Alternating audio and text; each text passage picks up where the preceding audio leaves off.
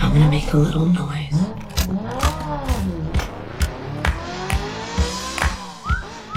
一部作品，一次震撼，一场盛宴，Hi. 一串记忆，一个人物，一段历程，James Bond. 展现影视魅力，汇总观后热评。欢迎收听子期影评。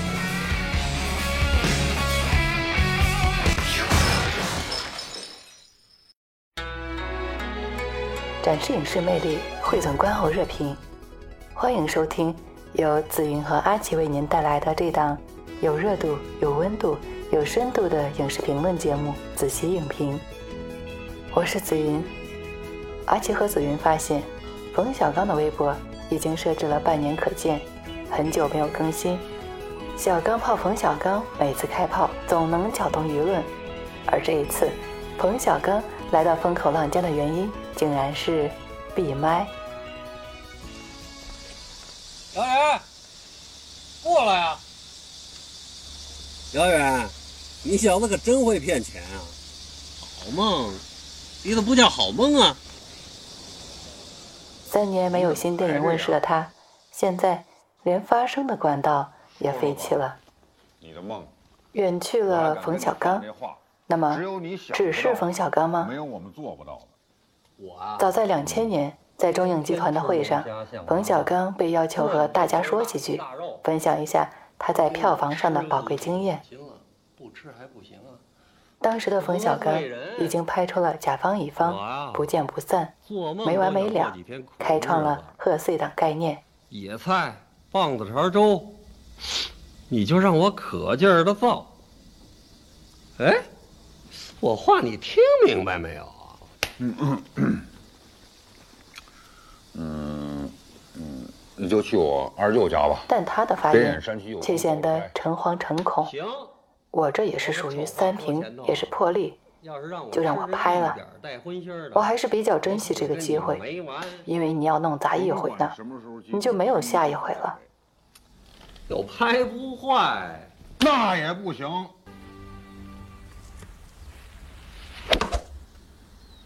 协议书，甲方尤万成先生，乙方好梦一日游，简称梦游。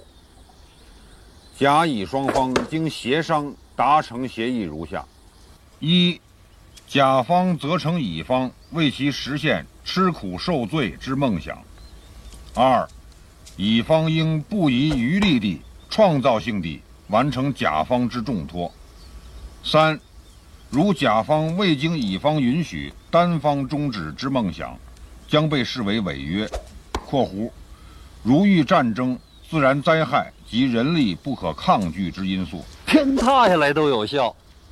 甲方应赔偿乙方一切损失。四，甭四了，我给你签字儿不完了吗？我要是反悔，瞧见没有？这球场还有那奔，就全归你们了。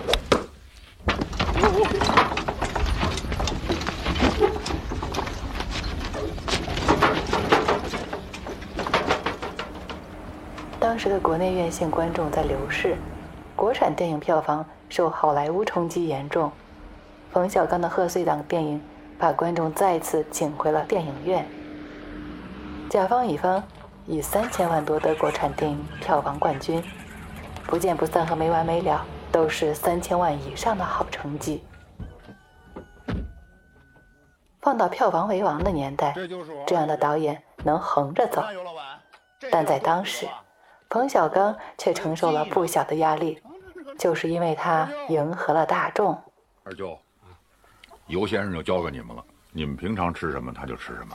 那不行，他既不是官方的宣教电影，寓教于乐，也不是第五代的艺术路线，在探索民族性、革新电影艺术视听语言。冯小刚的电影俗了，全拿走。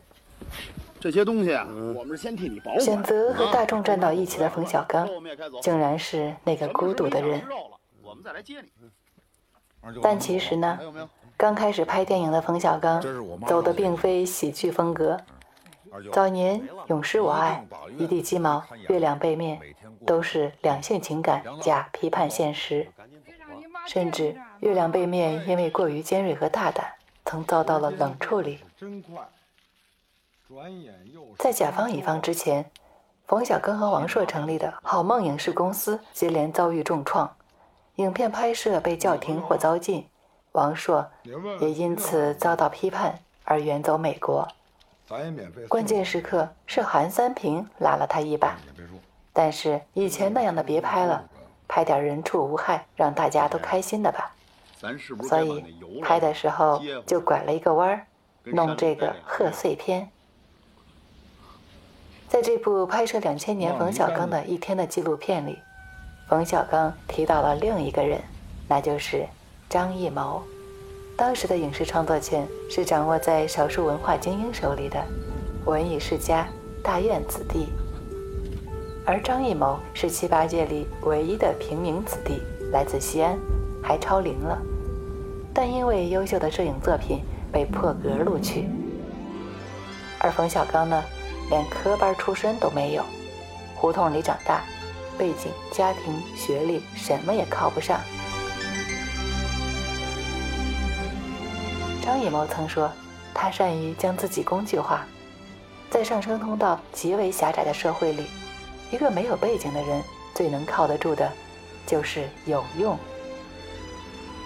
因为你只有有用，才能够被主流需要，所以。张艺谋先是捣鼓相机，入了行也是先给张君钊、陈凯歌等人当摄影。尤老板都快变成黄鼠狼了，一到夜里，他俩眼睛就发绿光。他现在想吃肉了吧？他连耗子都吃了，就差要吃人呢。那咱院子里的鸡是不是都让他吃了？全村的鸡呀，他都没。至于自己当导演，那可是后来的事。来来来来，冯小刚呢，同样是这样的。进入文工团，他做的是美工。这种从底层生生砍杀出来的人，哪怕获得了话语权，也难以畅所欲言，总是习惯性的看人眼色，不自觉的充当着传声筒。那怎么行啊？啊！你把人这村子里能吃的肉，你都给人吃了。不像陈凯歌的自恋，不像姜文舍我其谁的自信，那种底气是需要从小培养。总是自说自话，觉得理所应当，让人来欣赏。我先给他们投资办一养鸡场。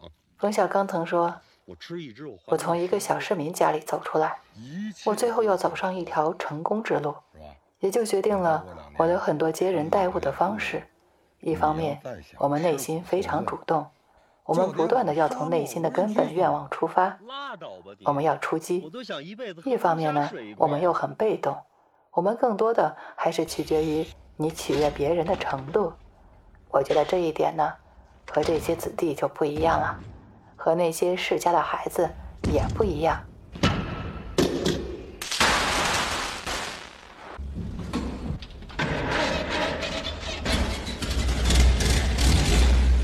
九十年代，第五代还在追求艺术，制片厂时代不负盈亏的创作方式，让他们没有什么票房负担和市场思维。但是冯小刚却不一样，他拍电影要自己找钱求人，不会巴结人，哪来的钱呢？这块没草，羊可他待不住啊！哎呀，羊跑了赔你。记着啊，看见吉普车就敬礼，谁横就听谁的。太阳一落山，一百块钱就算挣到手了，拿着。赶紧把衣服给我换上！哎，你们几个进帐篷，快点！说你呢，你也进去，赶紧的！你过来，叫我。哎，你的口琴呢？在这儿呢。哦，你过来，在这儿，坐这儿吹口琴。还有，看英文报纸。这我看不懂，看不懂也得看。你过来，坐这擦枪。哎，别在这玩牌了。对自己的低姿态，冯小刚一直坦诚：“是的，我就这么个出身，要清高就没机会。”这种取悦，也决定了在中国导演里，冯小刚是最先在市场上站稳脚跟的。听好，好梦一日游，是我梁子，啊，我跟你说啊，我这儿全齐，啊，一会儿我这儿吧还有坦克训练，嘿，能给卖书那小子给乐疯了。知道了就行了。师傅，您给我拿一本《太平天国》。太平天国。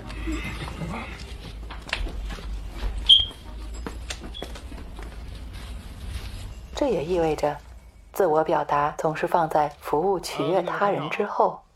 他似乎一点不像大家印象里艺术家的样子，太俗、太功利了。是不是找你的？但是冯小刚真的没有表达吗？和那些与生俱来习惯自我表达的人不同，冯小刚的表达更卑微，甚至带有怨气。我已经表现得这么了解你们了，那你们能不能也了解我一次呢？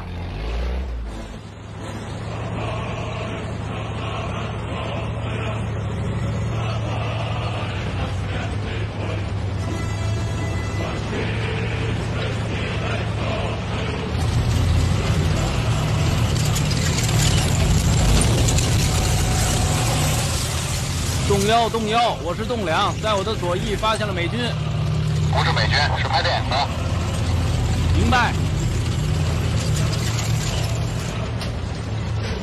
将军，嗯，我们是在德国，请您注意安全。我知道是在德国，这周围到处都是我们的坦克嘛。下面该什么词了？冰激凌。哦，将军，我们已经有一个礼拜没有吃到冰激凌了。就连可口可乐都不是原装的，让五角大楼给我们空运吧。哦，将军，听说供应给我们的骆驼烟，哎，安德瑞普让后方那些坏蛋批发给比利时倒爷了，就连我们的口香糖都嚼到那些意大利妓女的嘴里，我嘴臭的都没法去吻那些欢迎我们的巴黎市民了。给艾克发电报，把这混蛋偷走假币。Yes，sir。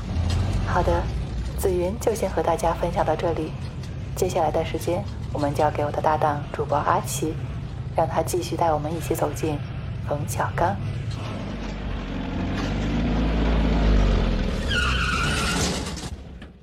展现影视魅力，汇总观后热评，一档有热度、有温度、有深度的影视评论节目《子期影评》正在播出。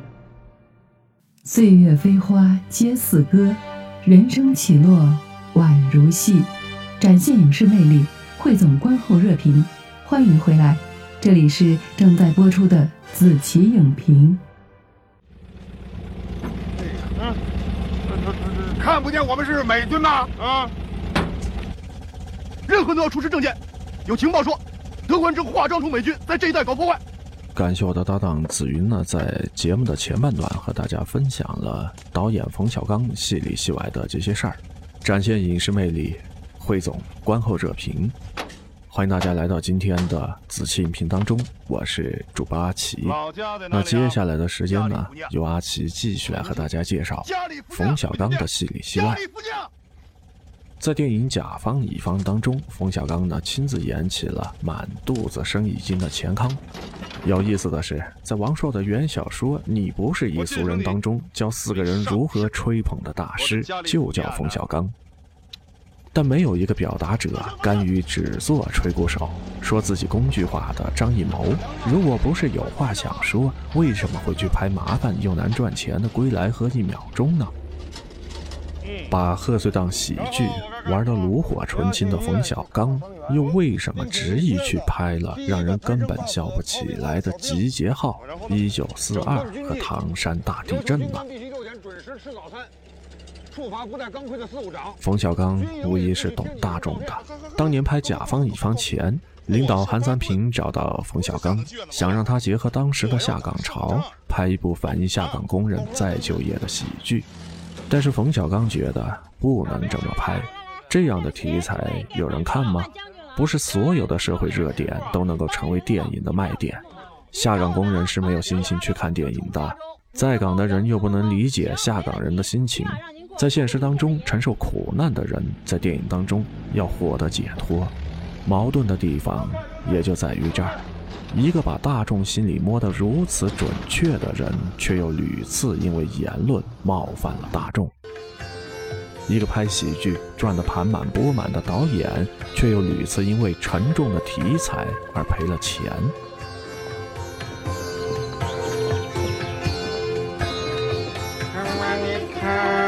看看。看，这是那个谁谁谁和夫人，到底是谁呀、您就别较真儿了，外国名儿他也记不住，反正就是那谁。看着眼熟啊，嗯，见过好几回了吧？嗯，嗯，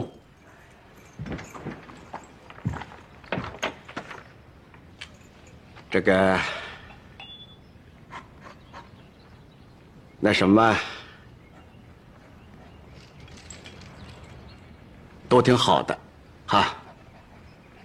娘公门公牙灯头马桶，红烧姜都唾沫要跟坑。托您的福，还过得去。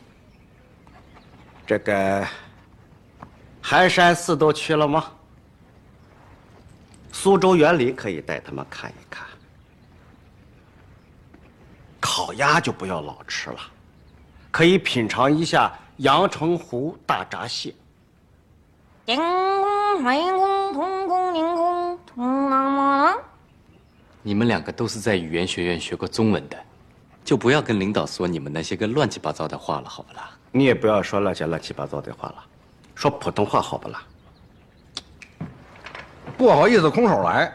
门母后皇冠上有一颗的珍珠，嗯，本来打算揪下来给您送来，后来听说您老啊烦送礼的，临行前您猜怎么着？又让我们父王给拦下来了。我们父王有一对象牙台球杆儿，本来说给您送过来，后来想了想也别了。我呢自个儿养了条鳄鱼，刚扒了皮，说做俩钱包也送您一个。这临行前都装箱里了，还是没给我带来呗。什么都没给您带，就带来了父王和母后对您诚挚的问候。二零一零年，冯小刚做客《锵锵三人行》，谈起拍喜剧，他说：“其实重要的就是说人话，也就是让大家听得懂，还爱听。没有人想一直听你说话，所以得学会多说几句大家爱听的，把大家哄开心了，你再掺进去一句自己想说的，这样别人才有可能听得进去。”但是群众的嘴是最快的。其实早在拍冯氏贺岁档时期呀、冯小刚就一直在夹枪带棒，段子好笑。更重要的是，在欢笑当中藏着老百姓关心的现实问题和时代情绪。甲方乙方当中，市场经济发展逐渐拉大了贫富差距。回老爷太太，张佃户家的租子还是没收齐呀、那不成啊，得按合同办呢。地主家也没有余粮啊。是啊，猪他们家昨儿自个儿给吃了。大丫头前儿也走了西口了，那二丫头呢？让李地主他们家先一步抢走了。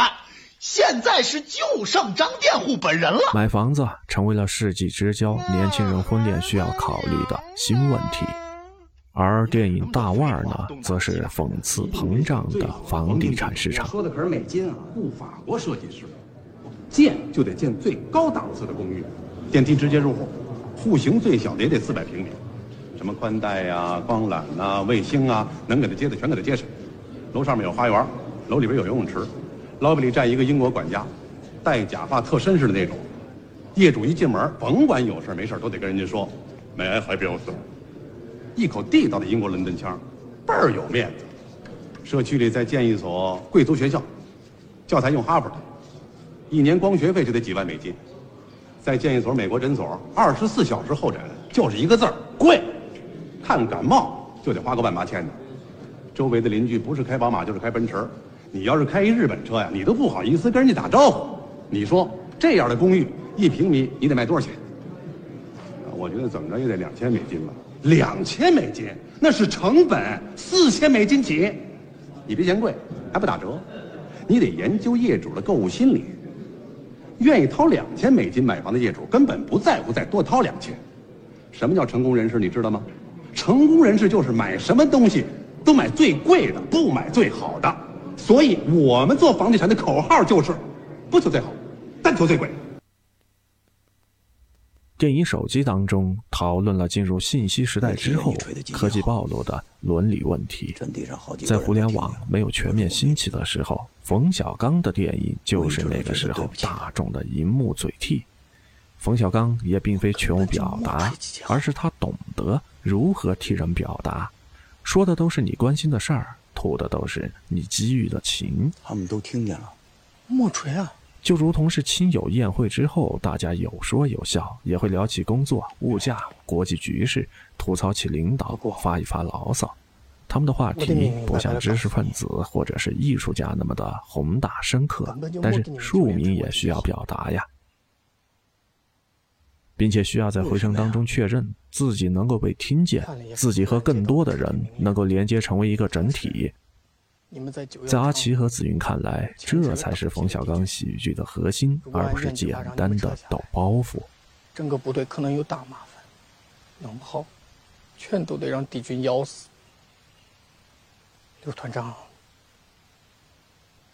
他没下达吹集结号的命令。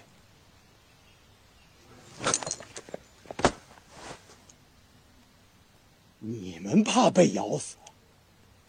你们怕被咬死，我们呢？九连呢？老谷，刘德水，老谷，团长一直觉得对不住你，他死以前一直还念叨嘞。近年来与冯氏喜剧效果最为接近的，则是电影《我不是药神》。虽然看上去两部片子是南辕北辙，但是在一悲一喜之中，他们有着异曲同工之妙。切中老百姓最为关心的话题，高度有效的商业化的手法，以及现象级的讨论度和票房，在商业化和自我表达之间能够做到平衡和自洽，这才是他们成功的关键。我早就想把自己给咬死了，姓刘的，我他妈一直等你的号，我的弟兄们一直等你的号。一个一个到死，都在等着你的号。哎呀，我过死你！你还没完没了了啊！哪有带着不死人的？啊，就算死了也不是你们一个九连。我告诉你，我曾经是团长的警卫员，我现在还是。你要是再敢骂刘团长，老子把你头给你拧下来！他妈干干什么？这里是人。冯小刚说：“我对自己有一个严格的要求，既然我也不能避免说假话，但是我能不能在说假话的时候表示出来我是心虚的？我别把假话说的那么的掷地有声。”我赶着马车带你去瞧病的呀，你忘了？大爷，没有别的意思，饿呀！站住！啊！董事长。快，起码到县楼去报官。咦，这事儿太大，换个人吧。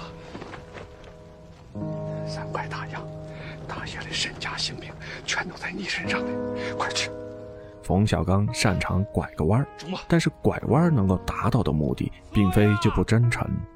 二零一二年在上锵锵的时候，冯小刚坦言，贺岁片为自己积累了大量的观众缘。这也为他后来尝试不同类型奠定了丰厚的基础，这也才有了后面的《集结号》《唐山大地震》和《一九四二》。上次就说了，大伙一块吃，吃完了龟孙不走，咱就跟他们干。吃了，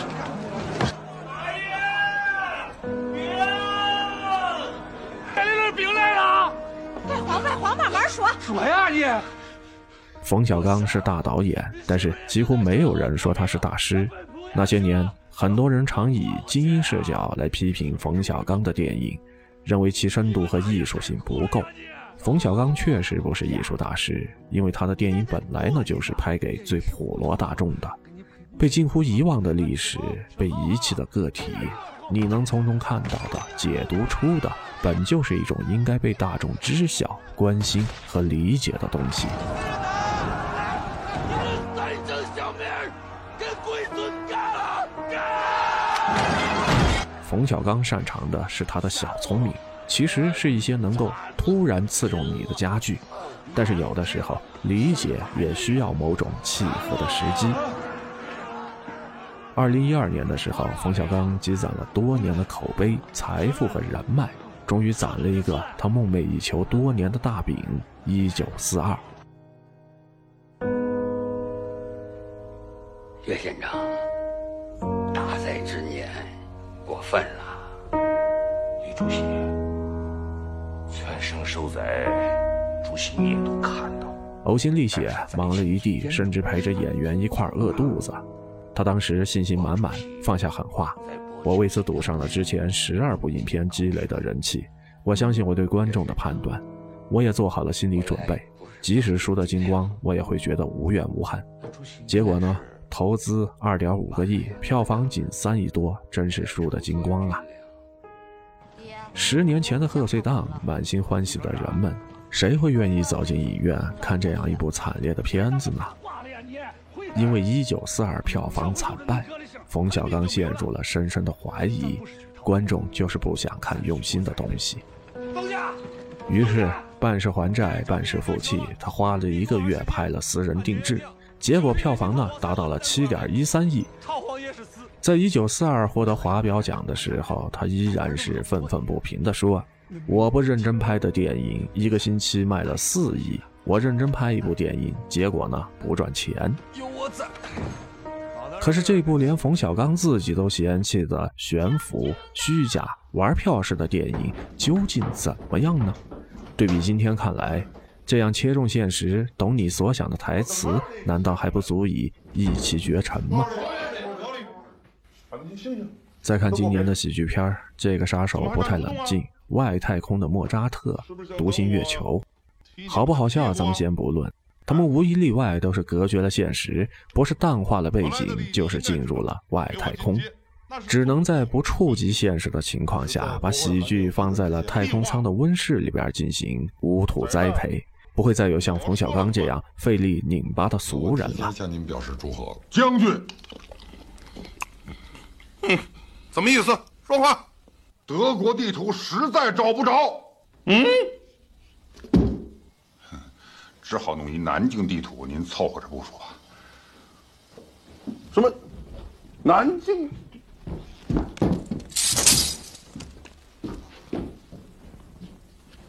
成名之后的很长一段时间当中，冯小刚他一直在试图在商业、有关部门还有呢自我表达之间寻求一种平衡。就像你如何看待集结号？内战的题材拿到冯小刚的手里，它可以是主旋律，可以是大场面的战争片也可以让你看到一个前所未有的英雄形象。冯小刚在拍集结号的时候，拍了三个结尾。你没看到的另外两个版本，他们分别是：其中一个，谷子地没有走到兄弟们的坟前，手里边还拿着半个馒头，冻死在路上；还有一个结局呢，就是谷子地疯了，当然没放出来。但那个戛然而止之后的圆满结局，总能够让你意识到一些什么。可是冯小刚呢，还是没有能够聪明过时间。十多年以后，《集结号》被骂成了公知电影。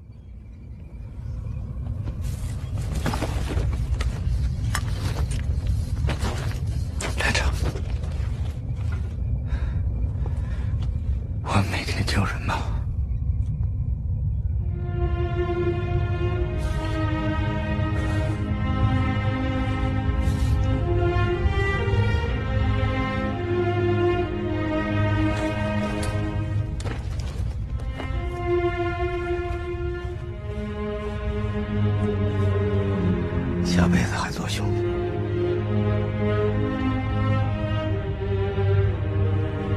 两千年的时候，冯小刚这样说过：“他要告诉自己，常说好话，常问安，做人呢要低姿态一些，这是一种自我保护。”这也算是一语成谶。二零一八年手机二事件之后，冯小刚基本淡出了公众的舆论场。他的最后一部电影是2019年的《只有云知道》，他不再忙活了，几乎完全退回了私人表达的领域，拍一部纪念朋友的温暖伤感的爱情片。你可以说是冯小刚变了，自我了，上了年纪，从心所欲了，但变的又何止是冯小刚呢？没有了冯小刚，谁来接替他为庶民拍出真正新生的电影呢？或者说，你仍然可以拍普罗大众，去触及一些现实问题，但是那个能够牵动最大公约数，把集体情绪烘托到最大，成为全社会舆论焦点的机会，已经从冯小刚这样的导演和广大庶民的手中转移出去了。那么，何必还有冯小刚？谁还能够成为下一个冯小刚呢？二零一零年，冯小刚参加《锵锵》的时候，一个细节让紫云和阿奇呢记忆深刻。窦文涛问起他治疗白癜风的事情，冯小刚说：“医生让他戒烟戒酒。”他就在想：“算了吧。”他说：“抽烟喝酒就是为数不多的时候，我自己真正能够决定的事情。”当不再有那个忙着张罗一切的俗人冯小刚。也当然不会再有他拐个弯背后伤感诚挚的那句：“一九九七年过去了，我很怀念他。”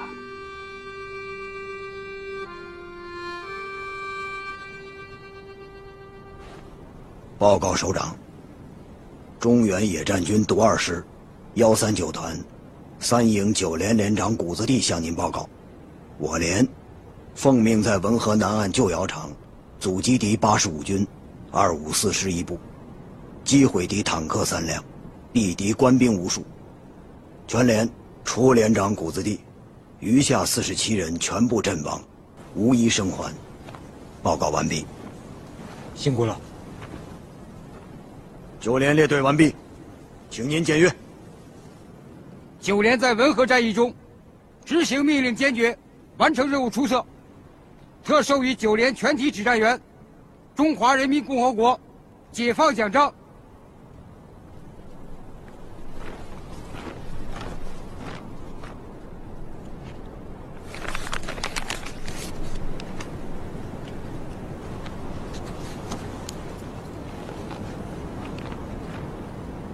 九连的英雄们，你们受委屈了。敬礼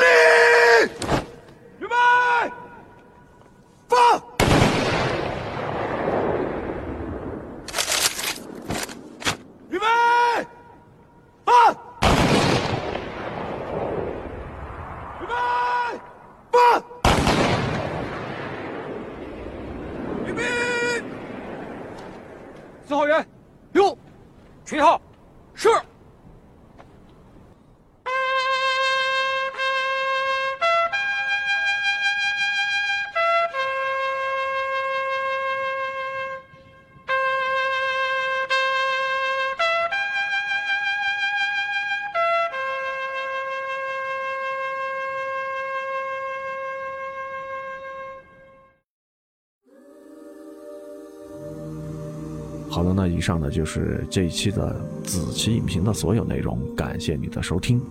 喜欢我们这档节目的话呢，欢迎大家订阅、关注和点赞。那么今天的节目呢就做到这儿，该和你说一声再见了。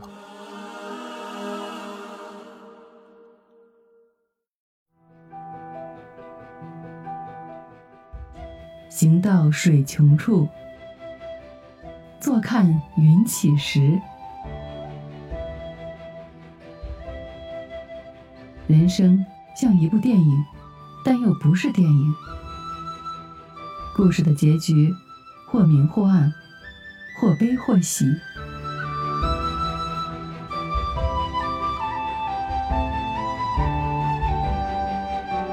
感谢收听本期子期影评，更多精彩内容，咱们下期再续。